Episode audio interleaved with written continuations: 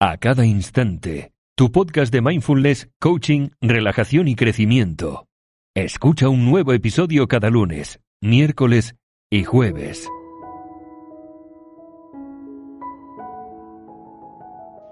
Hola, hola, muy, muy buenas. Yo soy Veronique, coach y técnico profesional en mindfulness, y te doy la bienvenida a este podcast antes de empezar, permíteme recordarte que tienes la revista del podcast del mes de febrero, donde, entre otras cosas, encontrarás, por ejemplo, un ejercicio que te muestra cómo hablarle a tu yo del futuro para cambiar tu vida. Es una técnica muy sencilla que la puedes poner en práctica hoy mismo y es muy poderosa a la vez estará disponible solo por este mes y es gratis. Te dejo el enlace en las notas del programa. Ahora sí, sin más, comencemos. Y me gustaría que te imaginaras por un momento que pasan las semanas, pasan los meses y así los años de tu vida. Te encuentras más viejo o más vieja en esta visión. Tu cabello se ha vuelto completamente gris. Tu piel ahora está arrugada. Pasa aún más tiempo y te encuentras aún más viejo o más vieja. Y la vida para ti ahora está llegando a su fin. Y a medida que tu tiempo en este mundo se acerca a su fin, reflexiona sobre lo que ha sido significativo para ti. Reflexionas sobre los momentos más preciados, más alegres, más sagrados que has tenido. Tal vez fueron esos hermosos amaneceres, quizás la mirada íntima de tu pareja, que puede que para ese entonces se haya ido de este mundo. O aquellas tardes en la playa o en el parque jugando con tus hijos. O la música quizás sea aquello que te hizo vibrar. Probablemente recordarás los preciosos momentos compartidos con amigos y familiares y todos aquellos momentos que has pasado haciendo lo que realmente te gustaba hacer. Y ahora me gustaría que te des cuenta de algo. Si te fijas, todos esos momentos fueron los momentos en los que has reducido la velocidad. Son momentos en los que te has conectado con el presente, esos instantes en los que has vivido profundamente tu vida.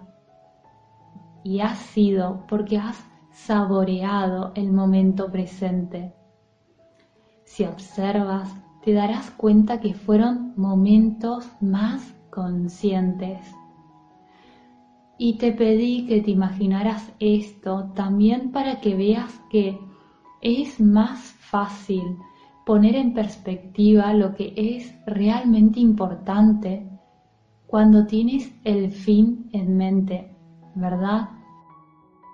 Y me gustaría que te preguntes también, ¿cuáles serán tus mayores alegrías o tus más grandes pesares? Y sé muy bien que nuestra cultura es una cultura de negocios, de esfuerzo, de plazos, de más esfuerzos y logros.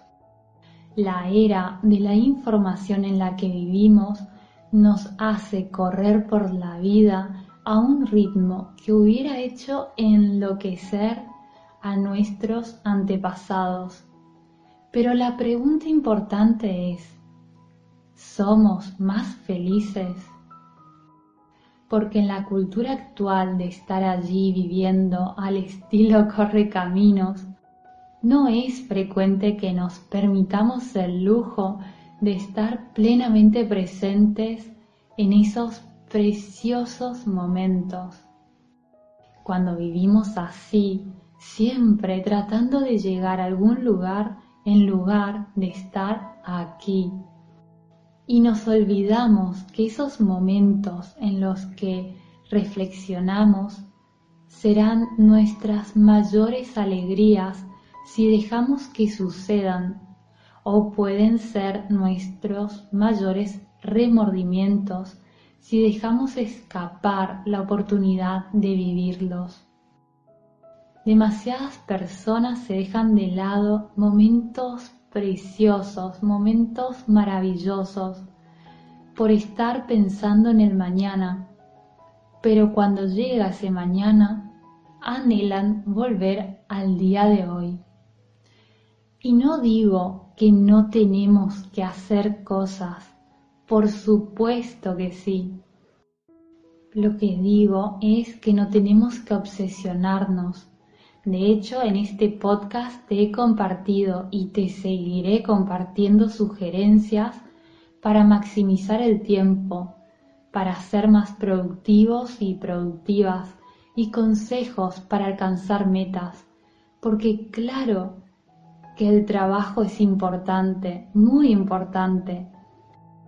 Pero cuando estamos reunidos en familia, deberíamos estar reunidos en familia, escuchando atentamente lo que nos están contando e interesándonos genuinamente en la conversación y no haciendo de cuenta que estamos escuchando cuando en realidad estamos pensando en lo que sucedió ayer en el trabajo y lo que pasará mañana.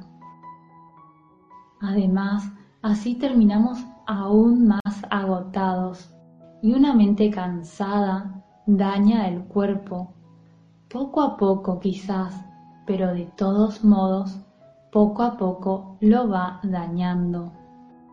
Vivimos en un mundo que se está obsesionando con la velocidad, con hacer todo lo más rápido y de manera más eficiente. Estamos tratando sin parar de meter cada vez más cosas en cada vez menos tiempo. Y así cada momento del día puede parecer una carrera contra reloj. Y en estos días incluso la gratificación instantánea lleva demasiado tiempo.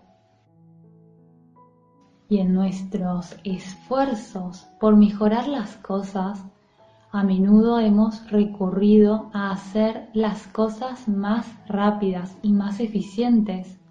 La tecnología hace que la comunicación sea más fácil, pero también más superficial.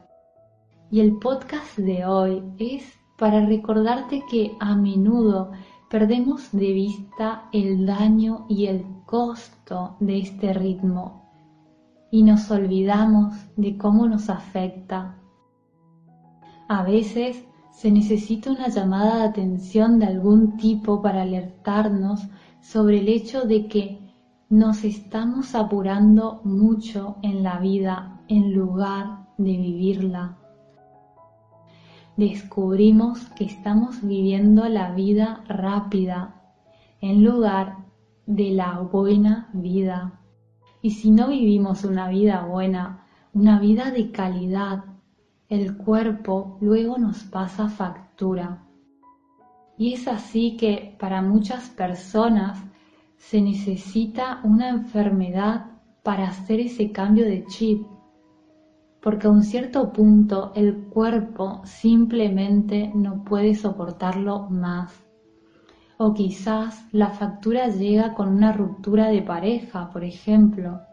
Tal vez una relación termina porque no hemos aportado valor a esa relación o no hemos tenido la calma interior necesaria para detenernos y pasar tiempo de calidad con esa persona.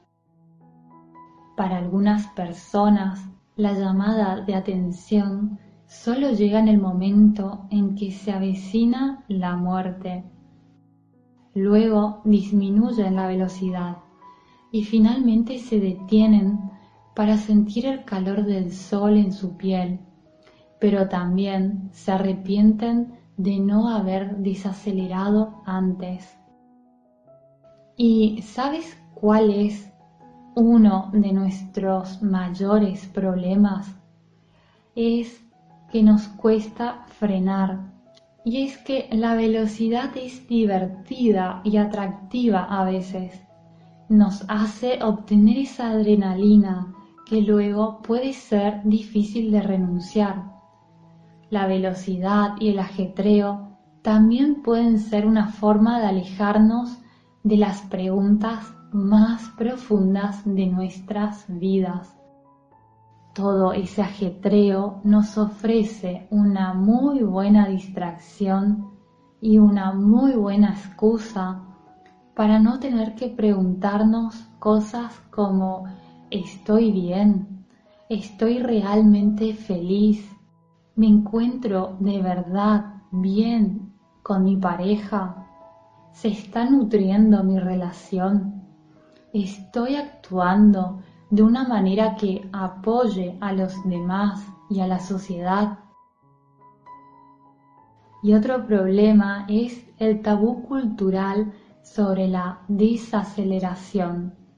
Lento es como decir una mala palabra, porque cuando las personas en nuestra sociedad escuchan lento, piensan en perezoso, flojo o darse por vencido todas connotaciones negativas y hay demasiada velocidad en nuestro mundo, demasiada actividad. Siempre estamos tratando de llegar a algún lugar en lugar de estar donde estamos. Pero ¿te has dado cuenta de que obtenemos más placer de la vida cuando disminuimos la velocidad? ¿Y qué te quiero transmitir cuando te hablo de desaceleración? ¿Qué puede significar la palabra desaceleración? Significa tomarse un tiempo para estar con mucho amor y comer con tu familia, con el televisor apagado. Significa caminar descalzo sobre el césped, disfrutando de esa sensación disminuir la velocidad puede tomar la forma de conectarse con un cliente en lugar de simplemente tratar de venderle algo.